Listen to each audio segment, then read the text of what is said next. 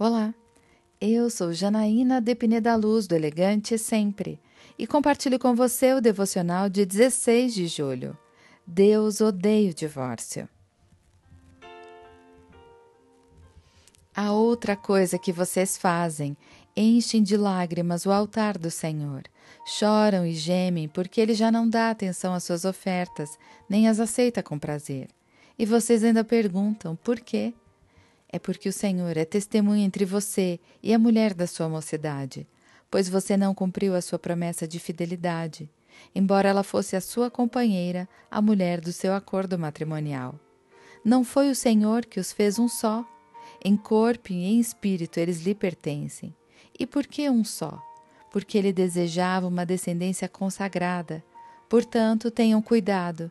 Ninguém seja infiel à mulher da sua mocidade eu odeio o divórcio, diz o Senhor, o Deus de Israel. Malaquias 2, versículos 13 a 16. Na série de advertências que Deus faz aos sacerdotes, que sabemos em Apocalipse 1 que somos nós, pois Jesus nos constituiu reino e sacerdócio para servir a Deus e Pai. Percebemos o quanto ele não aprova o divórcio. Primeiro, porque o que Deus une, o homem não pode separar, ainda que um casal que recebeu as bênçãos do Senhor, venha romper o relacionamento, segue unido aos olhos de Deus.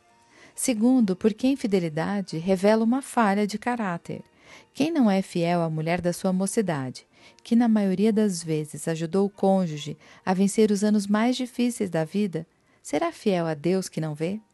Terceiro, porque o divórcio afeta drasticamente os filhos. Em Malaquias, a palavra do Senhor é clara. Deus quer uma descendência consagrada. Quando os pais se divorciam, eles afetam terrivelmente a vida dos seus filhos. Se você está em lutas no seu casamento, lidando com traição ou infidelidade da sua parte, dificuldades de diálogo e tantos outros pontos de conflito, deixe Deus entrar em cena. Ele é o mais interessado no seu casamento. Afinal, não foi ele que os fez um só? Peça para que ele dê entendimento e novas estratégias para restaurar sua união, mas não jogar fora. Eu quero orar com você. Pai amado, obrigada porque me amas e amas o casamento e odeias o divórcio. Protege agora o meu casamento e o blinda de todo o mal. É isso que eu lhe peço, em nome de Jesus. E eu peço a você, siga comigo no site elegantesempre.com.br e em todas as redes sociais. Um dia lindo para você!